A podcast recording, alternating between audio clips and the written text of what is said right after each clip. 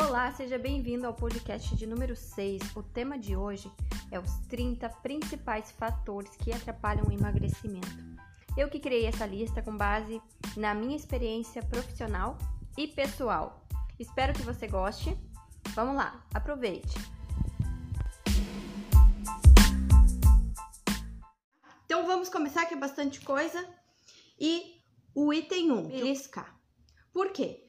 Porque tem pessoas que beliscam o dia inteiro, isso leva a uma perda de controle, uma perda de noção da quantidade que se comeu durante o dia. Então, às vezes, a paciente, né, a pessoa faz as refeições, normalmente nos horários, mas entre as refeições está todo o tempo comendo uma bolachinha, uma coisa que o colega oferece, ou mesmo tomando líquidos que são calóricos, né? Um café com açúcar, um, um suco, um refrigerante. À medida que a gente come, cada vez que a gente ingere alimento, vai estimular a produção da insulina. Então, quanto mais estímulo de insulina, menos você vai conseguir emagrecer, tá? Fora a quantidade de calorias que você pode estar ingerindo aí sem se dar conta.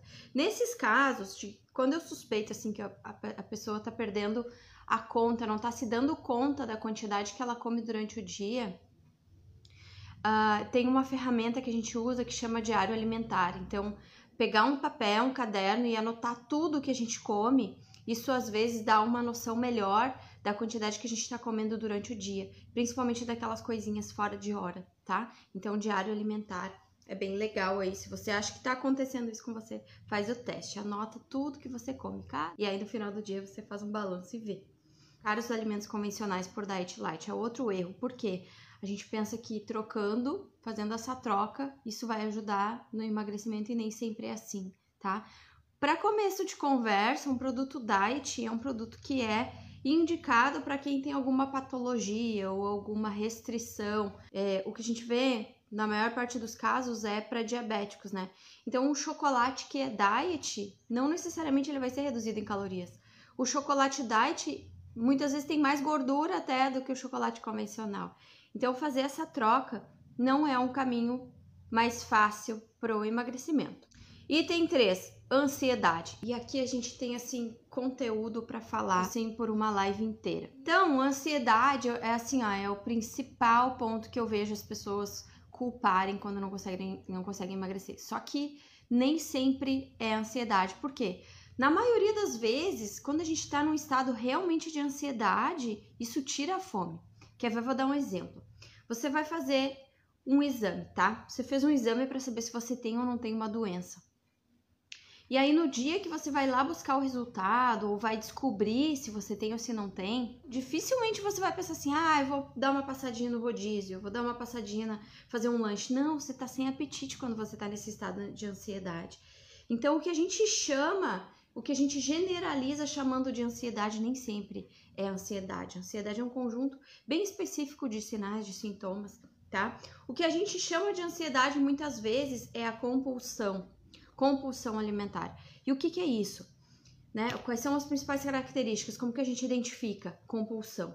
É quando a gente come uma quantidade grande de alimentos num período relativamente curto de tempo e com uma sensação de perda de controle. Come, come e, e come até tá assim, ó, passando mal, estourando.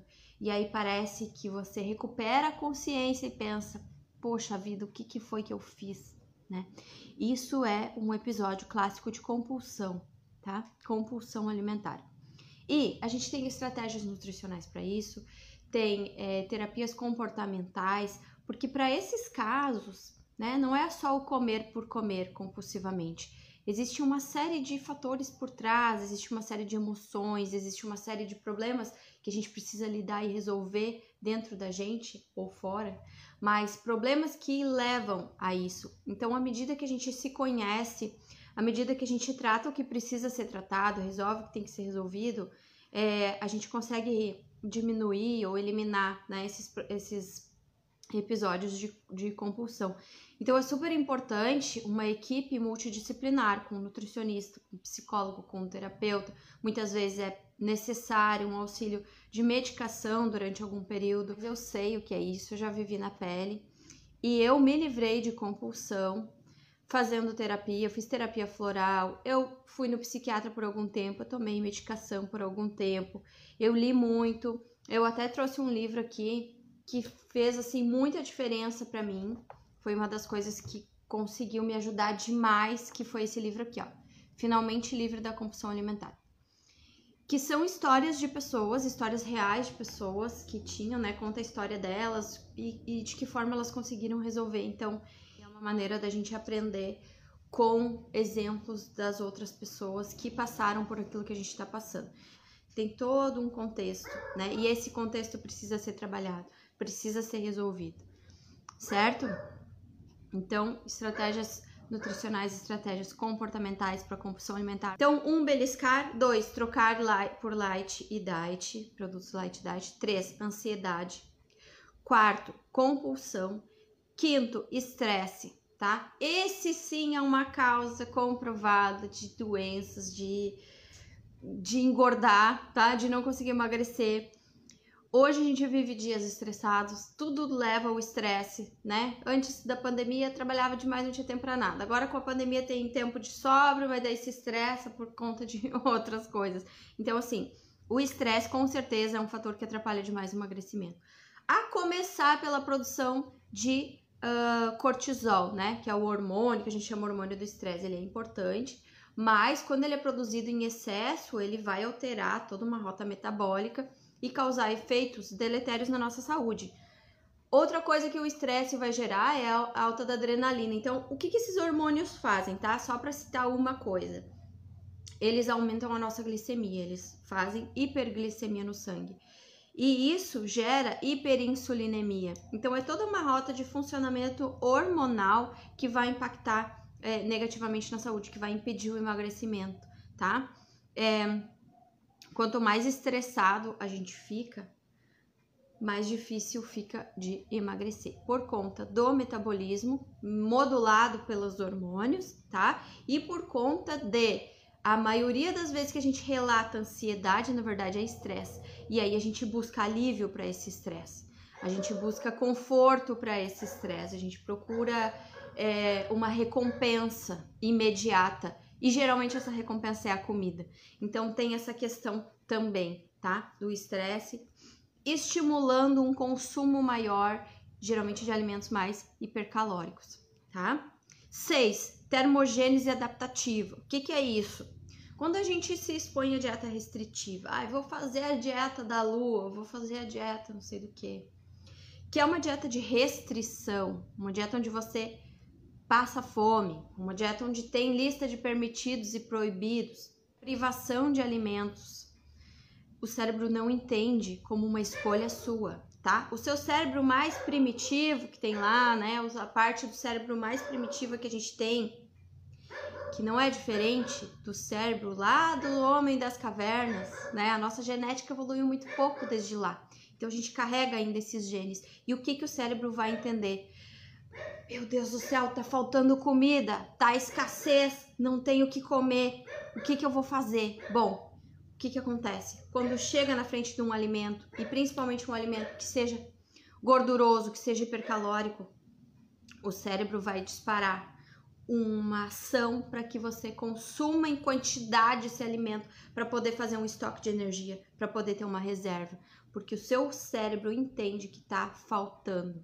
Então, quando tem, é muito difícil controlar para comer pouco. Principalmente se você pensa assim: "Ah, é só hoje, só hoje que eu vou fazer isso, só hoje que eu vou comer". E aí o cérebro entende: "Bah, é só hoje que vai ter, então mete ficha, come aí, vamos guardar", tá? E isso também, ai, vocês estão ouvindo meus cachorros? Desculpa, tá? e aí quando você tá em uma dieta restritiva, uma dieta de privação, é isso que acontece, é um tiro no pé. O cérebro entende isso como falta de alimento e por questões de sobrevivência vai desencadear ataques de compulsão. Então, uma das principais causas da compulsão tá? Além das questões emocionais, todas do contexto que a gente já falou, são as dietas é, restritivas demais. Então, você ficar passando fome, ficar se restringindo demais, isso pode levar a ataque de compulsão, porque quando você tá na frente do alimento, você não consegue se controlar. Tá? E outra coisa que acontece quando você faz uma dieta muito restritiva em calorias, o metabolismo ele vai diminuir porque o nosso corpo ele vive assim, em processos de adaptação. A gente está sempre se adaptando ao ambiente, se adaptando às condições, às situações. Isso acontece por várias vias. O nosso corpo é incrível. Então, ele se adapta a tudo. Em uma situação de falta de alimentos, ele vai se adaptar. Ele vai gastar o mínimo possível de calorias, ele vai diminuir o seu metabolismo, tá? Para fins de economia para as funções vitais. Item 7, genética mais suscetível. Nós já sabemos que ninguém é refém da própria genética. Digamos que 15% é o que os seus genes trazem para você e 85% é aquilo que você faz com esses genes através dos seus hábitos, através da sua alimentação. Então, assim, você pode sim ter uma genética mais suscetível para ter um metabolismo mais lento, para ter mais predisposição à obesidade, tá? E aí você vai precisar de talvez um cuidado redobrado, um exercício mais puxado, né? Enfim, estratégias que vão te ajudar porque você tem mais dificuldade de perda de peso. Agora, o que a gente não pode fazer é culpar a genética. Ah, eu sou assim, nasci assim, a síndrome da Gabriela, síndrome do Gabrielão eu sou assim, nasci assim, você sempre assim. Não, a gente tem o poder de mudar a nossa vida através das escolhas que a gente faz todos os dias, tá bom? Então, não culpar a genética, tá? E até porque quando a genética vem se repetindo, né, o histórico familiar de obesidade, de doença crônica, ele vem se repetindo, não é só por causa da genética, é por causa dos hábitos repetidos, é por causa da questão familiar tá? De repetir os mesmos hábitos da mãe, que repetiu os mesmos hábitos da avó, então reproduz as mesmas condições para aqueles genes se manifestarem, certo? Então o que a gente trata como questão genética, geralmente é questão familiar, certo? Ou seja, pode ser modulado, pode ser modificado. Item 8, hipotireoidismo. E aqui eu vou falar uma coisa que vai cair o queixo de vocês que eu descobri recentemente, tá? Então, o que é hipotireoidismo? A gente tem uma glândula, que é a glândula tireoide, que fica aqui no pescoço, tá? E é uma glândula que regula todo o nosso metabolismo. Ela produz hormônios que vão regular o nosso metabolismo. Na deficiência desse hormônio, e esse hormônio é produzido a partir do mineral iodo, na deficiência do iodo, a gente vai ter menos esse hormônio, o nosso metabolismo vai diminuir, a gente vai ter mais facilidade para engordar, tá bom? E olha só, do Brasil, né, todo sal, por lei, é suplementado com iodo. Então a gente tem iodo aí no sal. Depois eu falo um detalhe importante sobre isso, tá? Mas olha só alguma uma coisa que você não sabe que pode estar tá lesionando, prejudicando a sua tireoide, que é o banho quente com água tratada. Por quê? A água tratada com cloro. Quando essa água é aquecida, tá? Em alta temperatura, esse cloro vai evaporar. Ele vai formar um gás tóxico. E esse gás tóxico, ele ataca a nossa glândula tireoide. Então, se você tá com problemas aí na sua tireoide, se detectou lá no exame de sangue, já tá com um, um início de hipotireoidismo, pensa se essa não pode ser uma causa possível para o seu caso, tá? E a gente tem filtro de chuveiro que tira o cloro, elimina o cloro, então a gente não tem isso. É, a sauna úmida no Brasil é feita geralmente com água tratada com cloro, então você está ali se envenenando e prejudicando sua tireoide quando você faz a sauna úmida com água que foi tratada com cloro, tá? Porque esse cloro faz um, um gás venenoso. Quem nunca passou mal aí fazendo faxina utilizando cloro, né? Aquele cloro evapora e ele é altamente tóxico, tá? Claro que na água não vai ter uma concentração tão grande, mas só para exemplificar, para ficar mais fácil de vocês visualizarem essa questão, que é científica, tá? Isso aí é, é fato. Então, banho quente e prolongado de água da Corsã pode estar tá aí prejudicando sua tireoide, tá bom? E a outra coisa que eu ia falar sobre o iodo, embora todo o sal no Brasil seja suplementado com iodo, nem sempre a gente vai ter aquela quantidade de iodo necessária lá no sal. Por quê? Porque o iodo ele evapora, tá? Ele é, ele é, ele é volátil. Então, assim, uma maneira de garantir o iodo, tá? É usar o sal grosso, de preferência um sal que seja, não seja um sal grosso refinado, tá? Um sal marinho integral, mais grossinho. E aí você pode bater ele no liquidificador. E aí o que, que vai acontecer? Você bateu o sal grosso no liquidificador, você vai ver que vai subir uma nuvenzinha lá dentro do copo do liquidificador. um vapor. Se você abre a tampa, é o iodo que vai embora, tá? Então isso pode estar acontecendo na indústria, quando eles moem no sal, o iodo evapora. Então, quando a gente faz isso em casa, pegou o sal grosso, uh, moeu, deixa tapadinho, tá? Deixa com a tampa. Esse iodo volta e aí o sal reabsorve ele, daí você usa, entendeu? Para ter um sal moído que vai ter o iodo. E outra fonte, né, são as, as fontes marinhas. Então, as algas também são fontes de iodo, né? A gente tem o iodo no mar. Muito bem, adiante, tá? 9. Deficiências de nutrientes. E aqui eu trouxe é, sobre a insulina, mais uma vez, tá? A insulina e a leptina, que são hormônios que controlam diretamente o nosso estado nutricional. A leptina é um hormônio muito legal. A leptina é um hormônio que as nossas células de gordura produzem, para dizer para o cérebro como que está o nosso estado nutricional. Então, quanto mais gordura a gente tem, mais leptina a gente produz. Só que aí acontece uma situação, assim como acontece com o excesso de insulina, acontece com o excesso de leptina. E a gente desenvolve uma situação chamada de resistência à leptina. Então, esse hormônio, a leptina, que controla o apetite, que controla o metabolismo, tá? Que vai regular o nosso peso corporal, o que que acontece? A gente para de responder. As células criam resistência. Então, por mais que se produza, ela deixa de funcionar. Ele deixa de funcionar, tá? Então, para a gente ter esse equilíbrio ideal entre insulina e leptina, para conseguir um metabolismo que funciona realmente, para conseguir manter um peso saudável, para conseguir um controle melhor do apetite, tá? Um controle melhor da fome. A gente precisa de alguns nutrientes que fazem isso. O corpo produz as suas substâncias desde que ele tem o substrato para isso. A matéria-prima é a mesma coisa. Eu chamar um pedreiro aqui, mandar ele construir um, um muro, ó, quero esse muro pronto, mas eu não comprei o cimento, não comprei o tijolo, não comprei o que ele precisa. Como é que ele vai construir? Então, o nosso corpo constrói o que ele precisa desde que ele tenha a matéria-prima, tá? E aí a gente precisa de minerais. Eu vou citar dois minerais importantes, tá? Para essa ação toda da insulina, para esse equilíbrio hormonal, que é o cromo e o vanádio, tá? A gente consegue não só esses minerais, mas todos os minerais que a gente precisa, com alimentação saudável, com bastante vegetais, com uma alimentação mais próxima do natural. Lembra do nosso guia?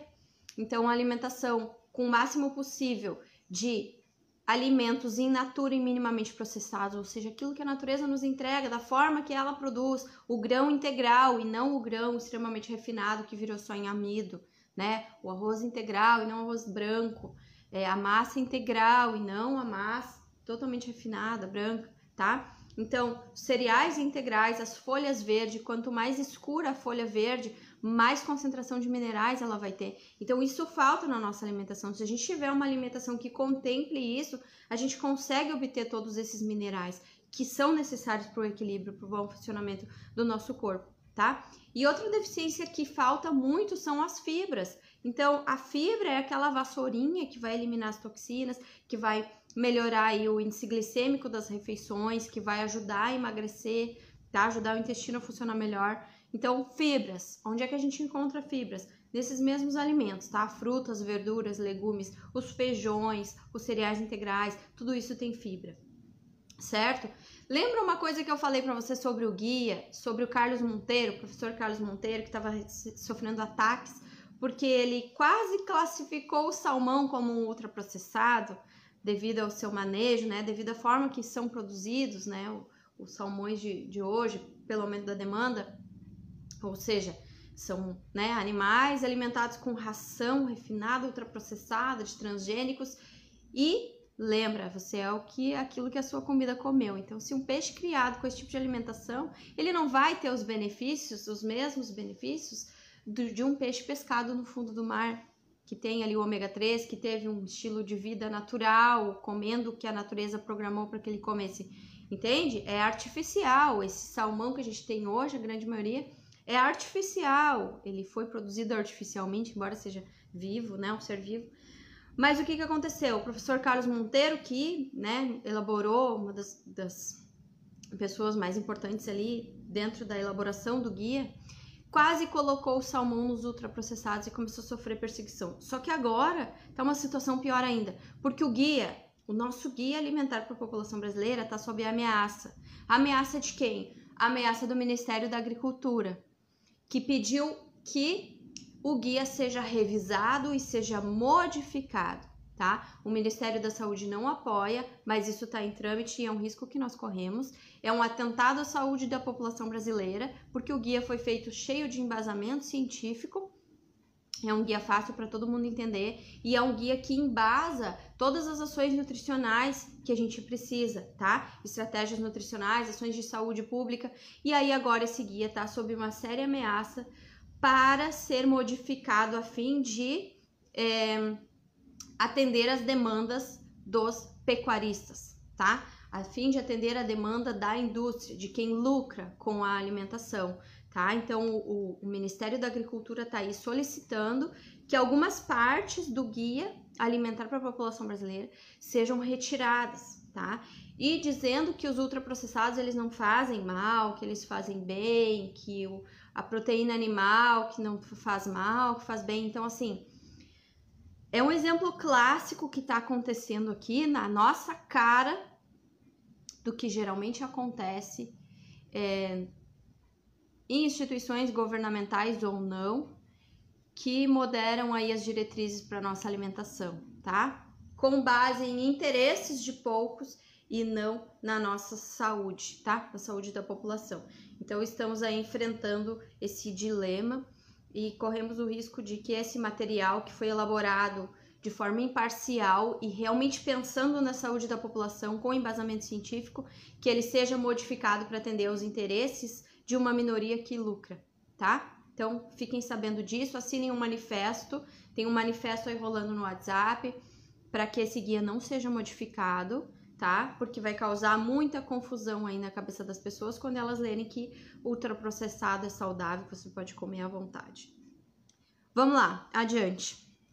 10, 11 e 12, que são os próximos itens, eu nem vou entrar muito, porque isso a gente fala sempre, isso todo mundo já tá careca de saber. Então, eu não poderia deixar de dizer. Vamos lá. 10. Sedentarismo. Atrapalha demais o emagrecimento, todo mundo sabe, tá? O nosso corpo foi feito para se movimentar, nós precisamos de movimento.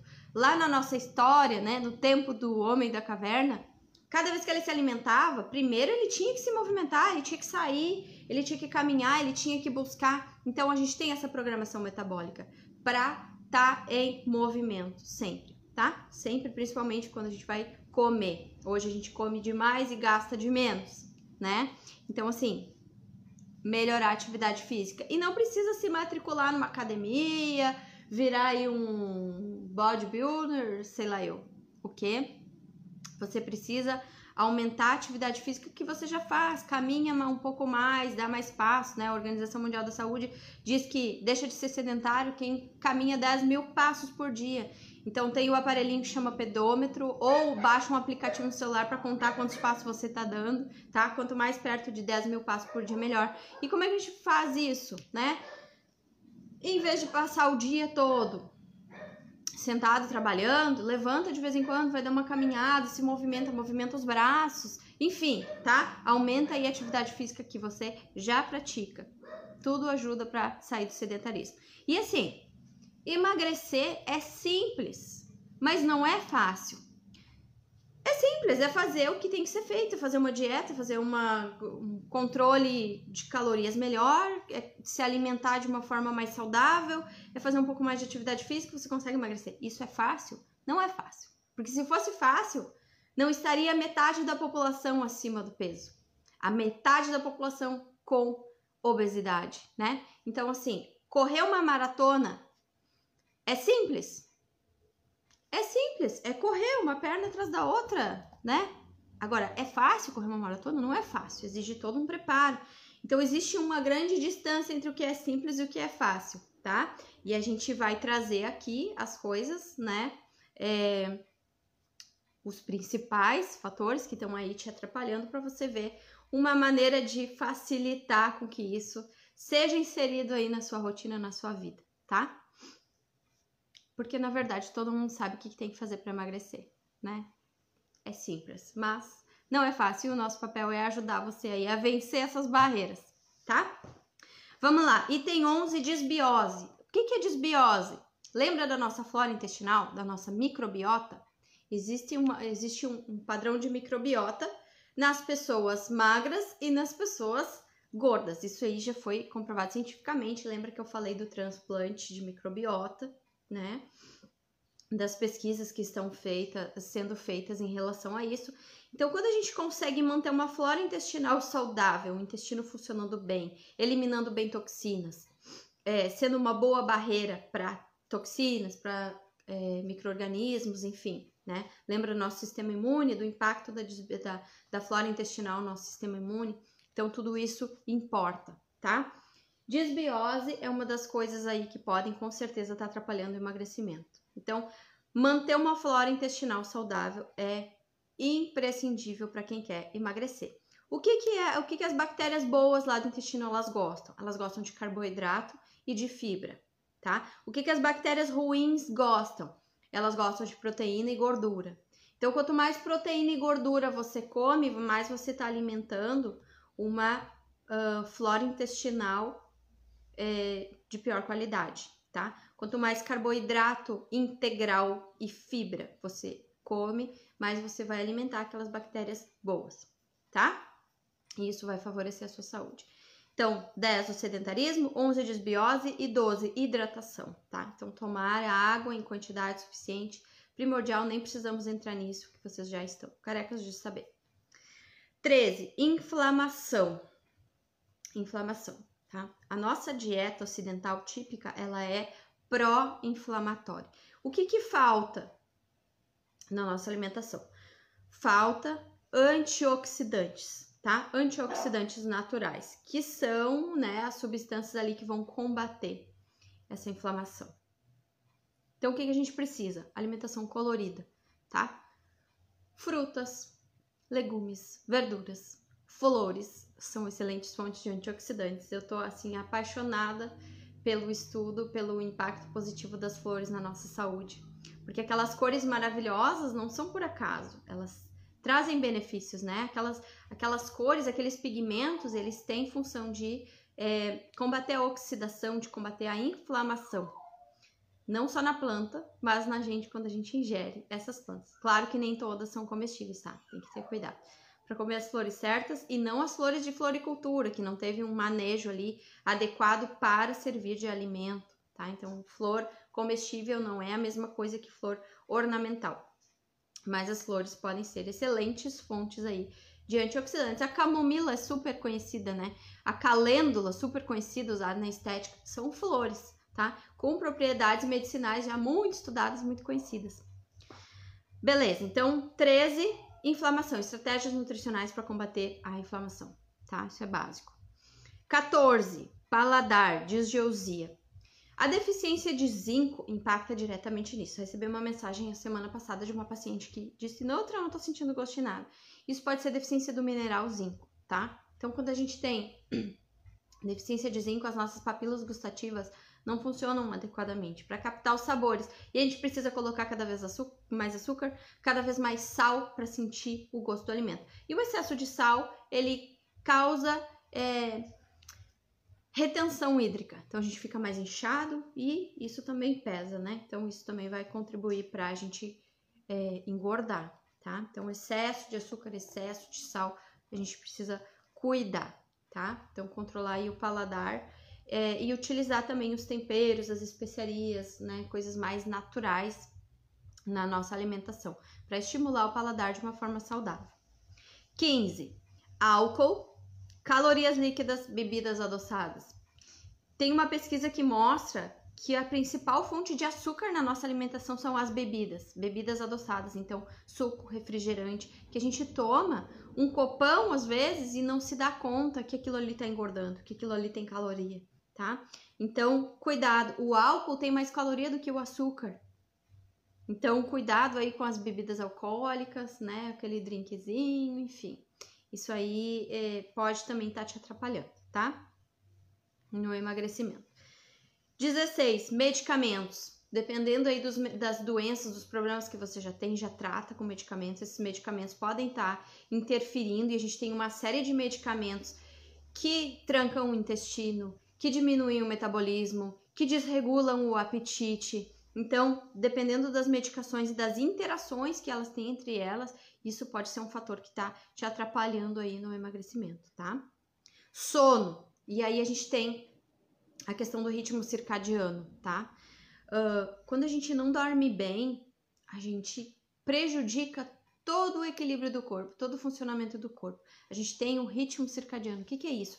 É o ritmo natural do corpo, né? De dormir à noite, de de manhã a gente está disposto para fazer as atividades, a gente tem uma descarga de cortisol pela manhã, à noite são outros hormônios que aumentam, né? Tem a melatonina. Então, hoje os ambientes são muito iluminados o tempo todo e a gente acaba desregulando o nosso ritmo circadiano, tá? E isso dificulta o emagrecimento. Então, uma dica legal é de manhã já abrir a janela, já olhar o sol, já pegar um sol se for possível, né? Isso ajuda o corpo a entender que é dia. De noite, dormir no escuro, então eliminar toda a claridade do quarto para o corpo da mesma forma, entender que é noite, entender que está na hora de descansar, porque qualquer luz o corpo fica alerta, né? Já fica mais difícil de pegar no sono, de ter um sono de boa qualidade. E o sono ele tem várias fases. Quando a gente não tem um sono profundo, que é aquele sono que mais regenera, e a gente demora aí mais ou menos uma hora e meia depois que pegou no sono para entrar na fase de sono profundo, de sono REM, é, isso vai ter consequências, tá? A curto, médio e longo prazo. Então, quanto mais tempo a gente tiver um sono de má qualidade, sem um sono profundo, regenerador, é, os malefícios eles vão se acumulando ao longo do tempo, tá? E tem muito estudo que relaciona até com diabetes. Então, noites mal dormidas aumenta o risco de você ter diabetes, de você ter Alzheimer, de ter doenças crônicas aí, bem importantes, tá? Sono é fundamental.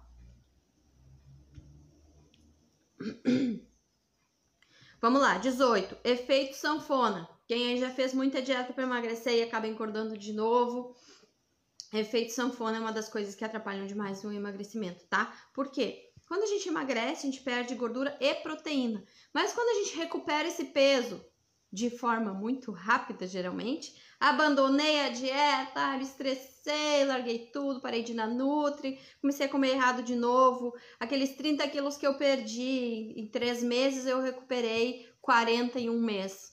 Geralmente acontece isso, né? Então, quando você recupera esses 40, você não recupera músculo da mesma com a mesma facilidade. Você vai recuperar sob a forma de gordura e você vai ficando cada vez com mais gordura e com menos massa muscular, tá? Só que a gordura é um tecido de armazenamento.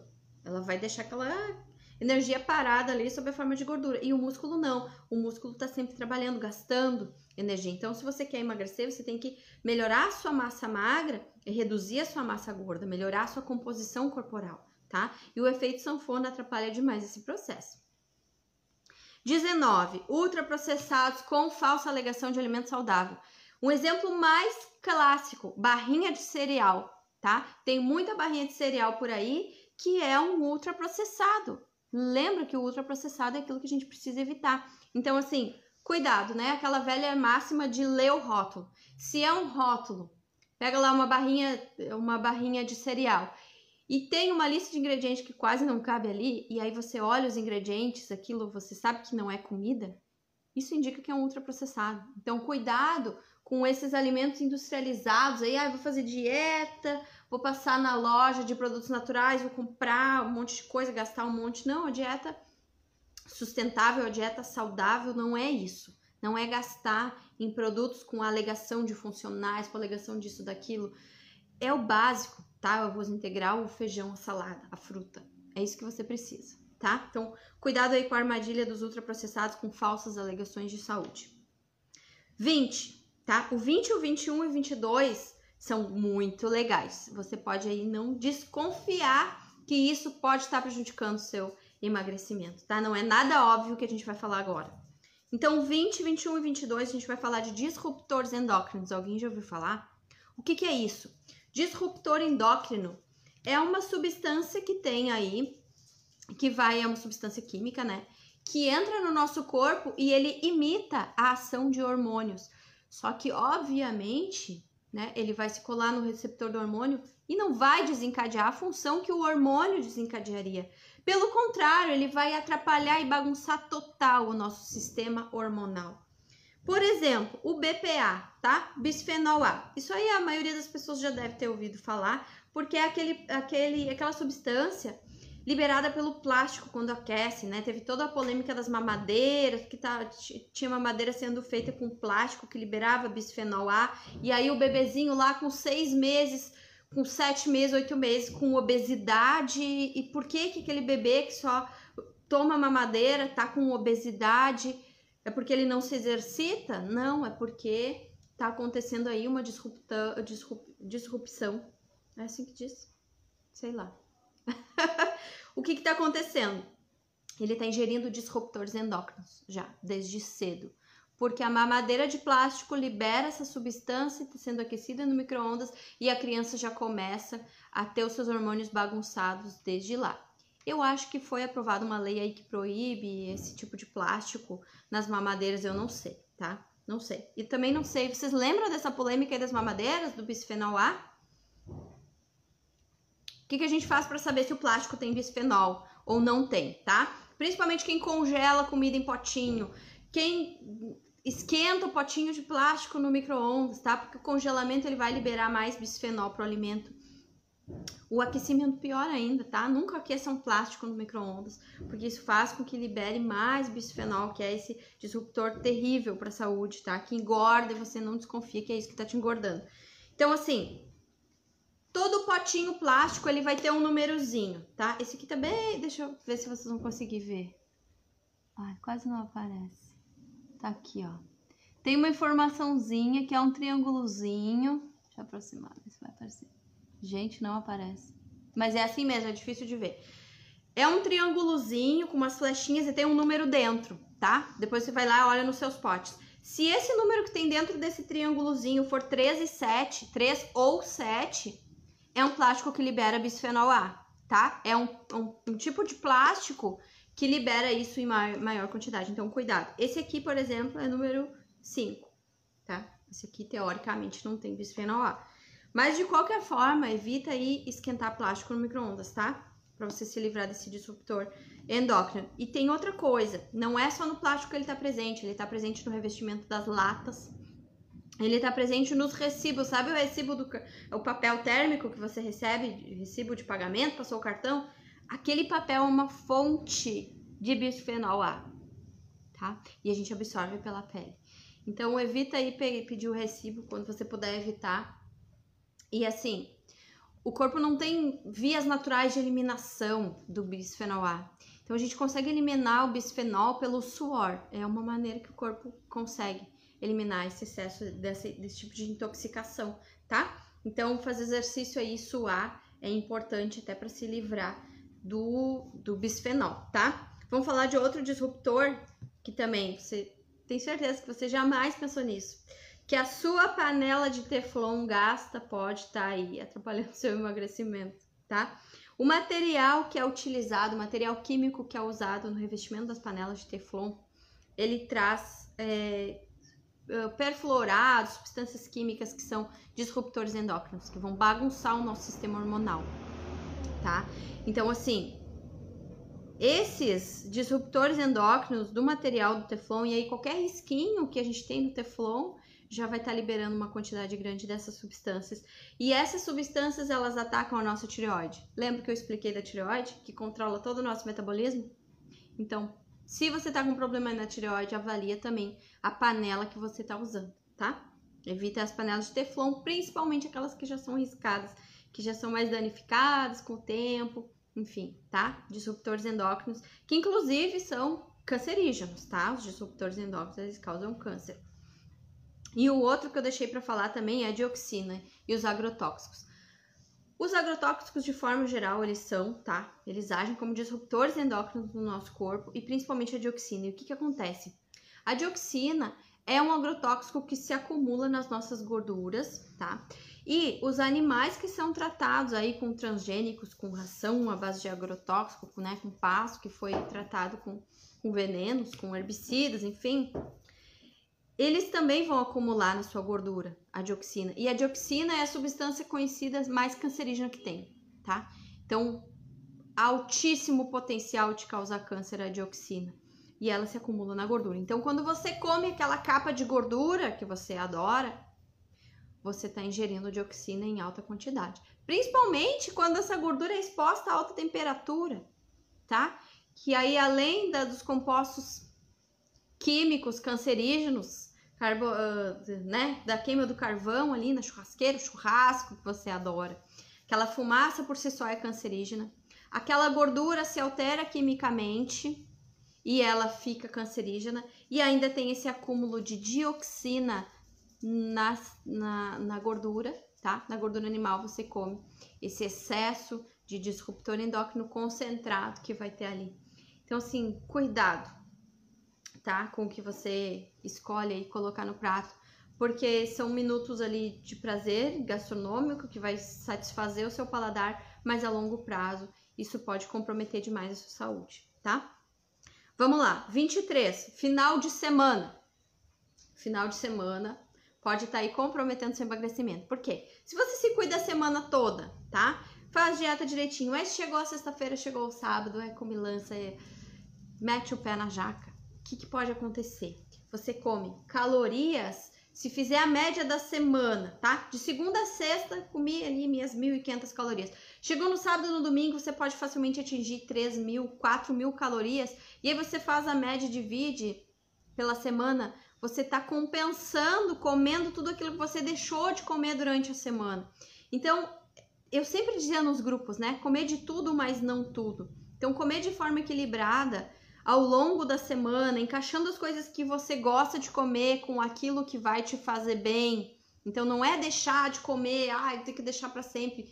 Não precisa, você pode inserir aquilo que você gosta, que você sabe que não é saudável, de uma forma mais equilibrada, acompanhando com opções mais saudáveis aquilo ali, que seja uma exceção, né, e não a regra, que você consuma moderadamente. Agora, se você controla a semana toda deixa para comer à vontade, sem controle, como se não houvesse amanhã no final de semana, a média de calorias da semana pode ser tá puxada, ser puxada muito para cima e aí você não consegue emagrecer. Chega no fim do mês, a conta não bate, o ponteiro da balança não se mexe.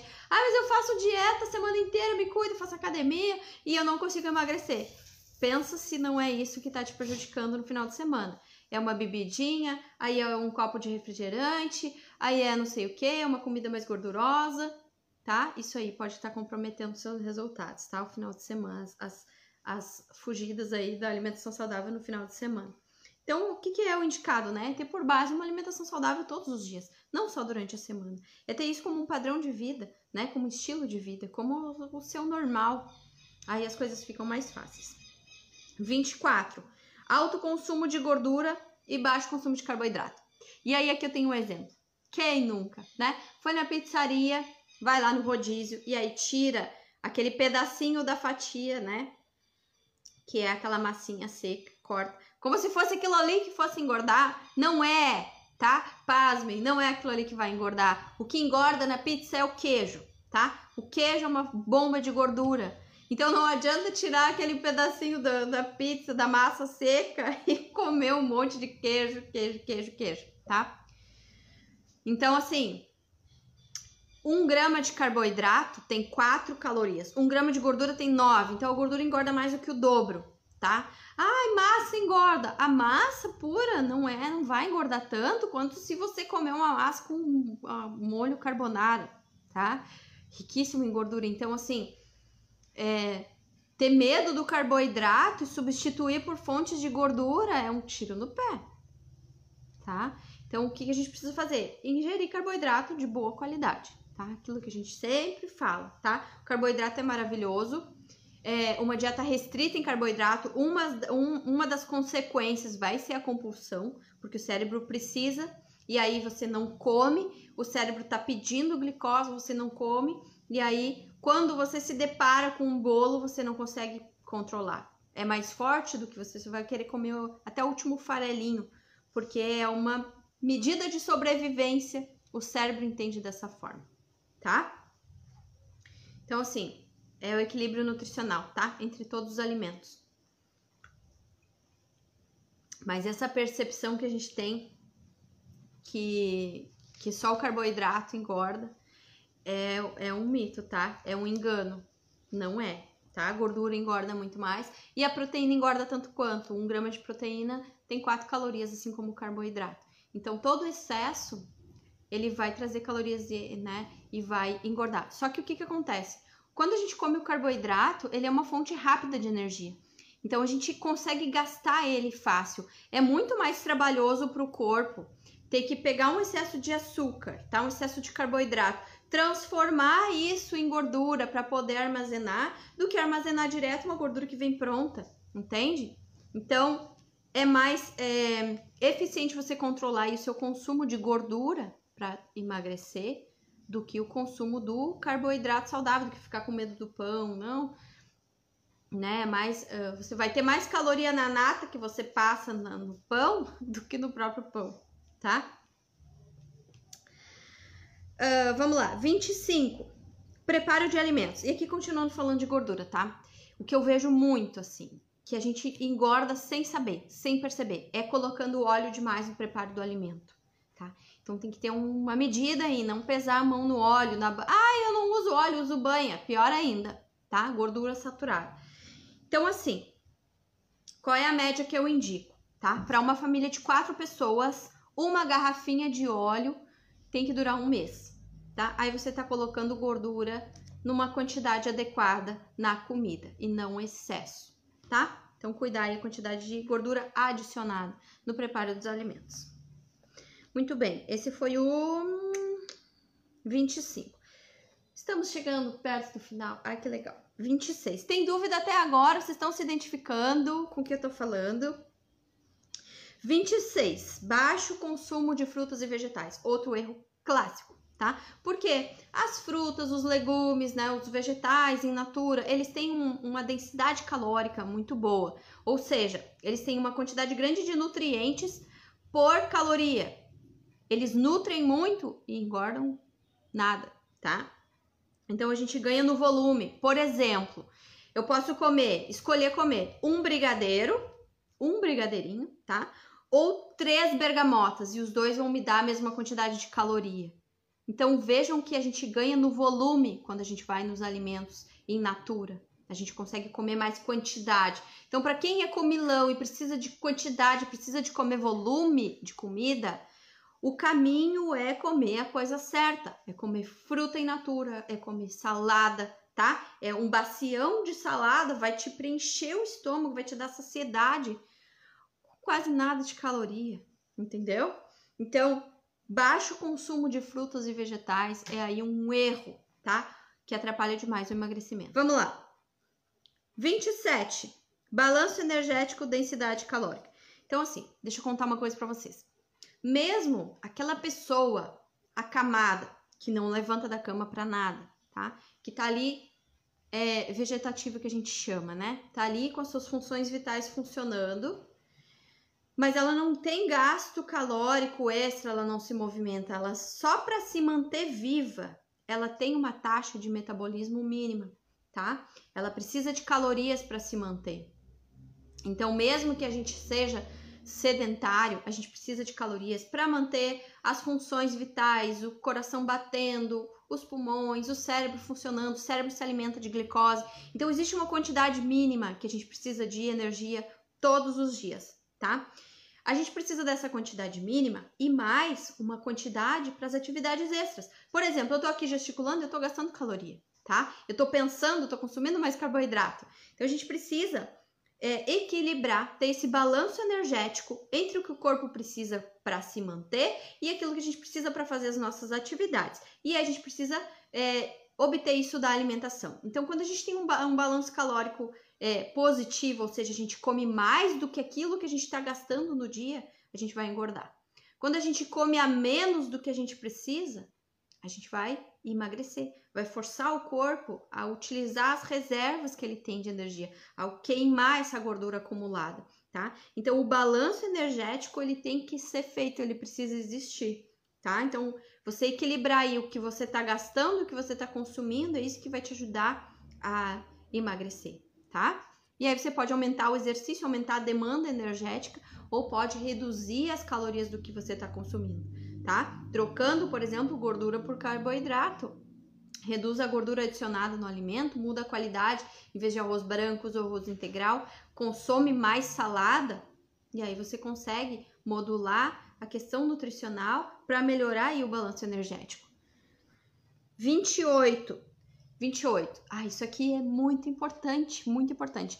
Diferenciar fome de vontade. Nem sempre que a gente tem vontade de comer alguma coisa é porque a gente está com fome. Então, trazer atenção plena, trazer a consciência para o momento da alimentação é super importante. Vontade é uma coisa mais específica, né? Sabe? Quando você está em casa, você diz assim: "Ah, eu tô com uma vontade de comer alguma coisa, eu não sei o que que é". Isso não é, não é fome, tá? Isso é alguma vontade e isso pode estar tá vindo lá da sua microbiota que está desequilibrada. As bactérias lá pedindo coisas que estão fora das, do seu rol de alimentos saudáveis, tá? Então, assim, quando você tá com fome, você vai se satisfazer com uma comida saudável. Então, se pergunta, né? Eu comeria, ah, eu tô, tô com fome, ah, eu comeria uma fruta, eu comeria um sanduíche natural, eu comeria um arroz com feijão. Se a resposta for sim, provavelmente você tá com fome mesmo. O seu corpo tá pedindo nutriente, tá pedindo comida. Agora, se você diz assim, ah, eu tô com fome, ah, não, mas eu não quero comida, eu quero uma batata frita. Isso não é fome, tá? Isso são vontades. Então, a gente saber diferenciar, se conhecer para saber quando a gente realmente tá com fome e quando tá com uma vontade, como diz o ditado, vontade é coisa que dá e passa, né? Então, se você tá com vontade, mas você come, né? No lugar dessa vontade de comer um doce, um chocolate, você come fruta, né? Às vezes a vontade não vai passar. Por quê? Porque a vontade tá aqui, ó, tá? A vontade tá na, na cabeça, tá na mente. Eu sempre ensino uma técnica que é muito legal, vou ensinar aqui pra vocês, que é o seguinte. Você tá com vontade de comer, por exemplo, uma fatia de bolo, tá? Uma fatia de torta. Quanto tempo você levaria para comer essa fatia de torta? Ah, eu levaria 5 minutos. Então conta 5 minutos no relógio, não come e conta 5 minutos no relógio. E aí, ao final desses 5 minutos, você pensa: como eu estaria me sentindo se eu tivesse comido? E como que eu tô me sentindo agora? Porque geralmente, quando você tem essa vontade, sede, depois vem a culpa, né? Eu penso, poxa, não devia ter comido, ah, sabe? Aquela sensação ruim. Então, deixa passar esse tempo que você levaria para comer esse pedaço de torta. E aí, no final desse tempo, você pensa, ah, não comi, tô bem, sobrevivi, passei cinco minutos, bola para frente, pensa em outra coisa, vai fazer outra coisa e esquece, tá? Então, essa é uma técnica que a gente usa quando aparecem essas vontades fora de hora, que a gente sabe que vai se arrepender de comer aquilo, tá? Um, outra coisa importante é a questão da saciedade, tá? E para saciedade não tem nada melhor do que a mastigação, comer devagar, tá? E mastigar bem os alimentos. Então, isso vai estimular demais a sua saciedade. Você vai acabar com a sua fome é, muito antes, muito de uma forma muito mais eficiente, comendo muito menos quando você consegue estimular e se condicionar a fazer isso de forma é, recorrente, tá? Você toma isso como um hábito, uma mastigação bem feita. E não passar fome, tá? Então, já falamos sobre isso. Não tem que passar fome, é um erro a gente pensar que tem que passar fome para emagrecer, não tem. Você só precisa comer a coisa certa. Vamos lá. 29. Falta de organização. Isso aqui também é clássico. Porque imagina, você chega em casa cansado do trabalho. Aí tem lá uma alface embaladinha, os legumes embalados na geladeira e você tem um, um bolo de chocolate que está prontinho. Qual opção você vai escolher? Você vai escolher o que está mais fácil, né? Você vai escolher aquilo que já está pronto. E geralmente aquilo que, né, que já está ali à disposição são os ultraprocessados, são aquilo que é comprado pronto, aquilo que facilita a vida, mas que compromete a saúde. Isso daria muito mais trabalho você ir lá lavar alface, descascar, sei lá, cenoura, ralar. Então, a organização, ela ajuda demais a você não se boicotar, tá? Você conseguir se alimentar de uma forma melhor. Já deixa a saladinha lavada, já deixa potinhos com opções saudáveis pré-prontas sabe? Então você ter à mão de forma fácil o alimento saudável. E como é que a gente faz isso? Se organizando, planejando, pensando o que, que eu vou comer quando eu chegar do trabalho. Ah, já vou fazer a mais uma salada, já vou deixar pronta, já vou, sabe? Então, pensar um pouco nas questões de organização da alimentação para facilitar aquilo que é saudável e para dificultar aquilo que é difícil. Então, para dificultar aquilo que não é saudável, aquilo que é prejudicial. Então, já nem compra o, sei lá, o miojo Já nem compra a bolacha recheada, já nem tem em casa aquilo que você sabe que chegou na hora, você vai usar isso como primeira opção, tá? Eu sempre falo isso, é fazer o, o certo ficar fácil, o errado ficar difícil, tá? E a gente faz isso com organização e planejamento. Super importante para quem quer uma alimentação saudável é se organizar, se planejar e não deixar faltar, né? Se organizar com as compras, se organizar com o cardápio para semana, enfim, tá? Uh, eu faço, eu não, eu não sou de fazer comida todos os dias, então, por exemplo, feijão, eu cozinho feijão para semana. Eu faço feijão e deixo na geladeira e aí só vou aquecendo, porque se eu tiver que fazer feijão todo dia, eu sei que eu não vou comer feijão todos os dias tá? Sabe? E a salada também, a gente lava, deixa ali, vai. Repolho. Repolho é uma coisa que é um pouco mais trabalhosa de fazer, porque tem que lavar, porque tem que cortar, né? Então o que, que eu faço? Eu já compro um, uma cabeça de repolho, eu já lavo e preparo tudo de uma vez só, passo no processador, deixo raladinho num pote grande na geladeira. E aí eu vou usando, tá? Ao longo da semana, eu já tenho aquilo ali à mão. Então eu faço isso, eu ralo a cenoura. Quando eu for preparar o almoço, eu não ralo só para aquela refeição, já ralo, né, toda a quantidade que eu comprei, deixo no potinho da geladeira. E aí isso facilita demais, tá? Na hora de, na hora da correria, na hora do aperto ou na hora da, da, da fome, tá? A gente facilita e consegue se organizar dessa forma. E a última dica, tá? O item 30 dos fatores que atrapalham o emagrecimento é utilizar medicamento para emagrecer, tá? Eu já fiz essa bobagem, não vale a pena. Primeiro, que o medicamento para emagrecer ele vai te ajudar a perder no máximo 5% do peso que você tem aí para perder. Então, não dá para colocar é, a questão do emagrecimento, tá? Só na medicação ou mesmo na cirurgia bariátrica. Cirurgia bariátrica não é a solução definitiva para obesidade. Quem não conhece alguém que fez a cirurgia bariátrica e depois de alguns anos retomou o peso ou engordou grande parte do recuperou grande parte do peso perdido. Por quê?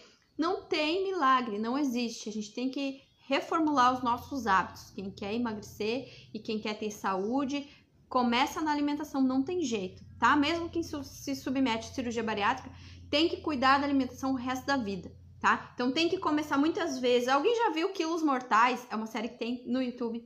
É muito legal que mostra os pacientes com mais de 270 quilos geralmente. E aí, para fazer cirurgia bariátrica, é um risco, né? Um paciente com tanto, tanto excesso de peso, já com o corpo tão sobrecarregado, se submeter a um procedimento cirúrgico. Então, mesmo antes da cirurgia, a pessoa às vezes tem que perder 30, 40 quilos para poder fazer o procedimento com mais segurança. Já começa antes da cirurgia a fazer dieta e depois da cirurgia continua. Então, não é a solução única e exclusiva, tá?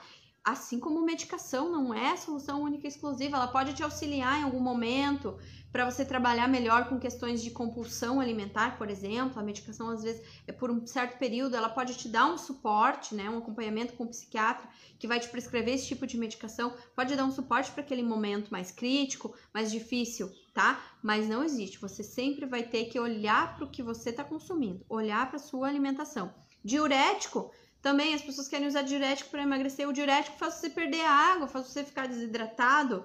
Você quer perder água ou quer perder gordura? Tá?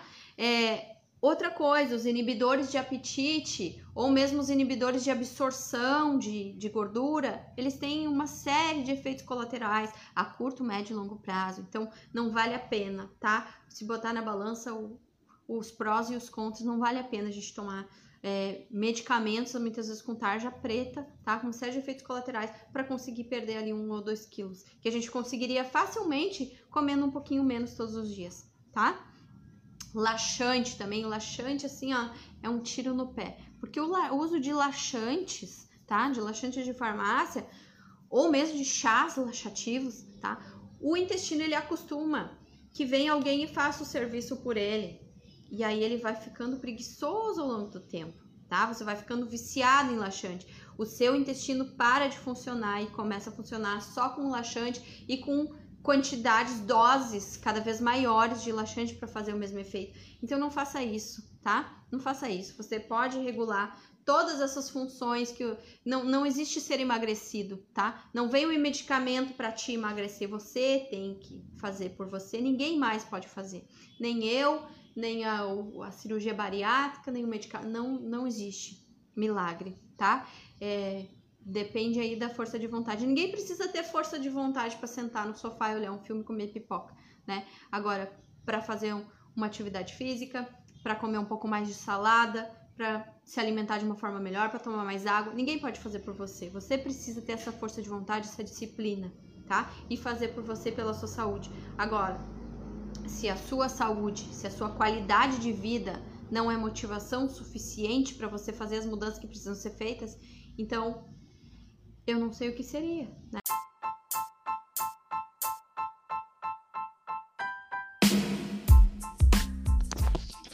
Emagrecer é simples, mas não é fácil.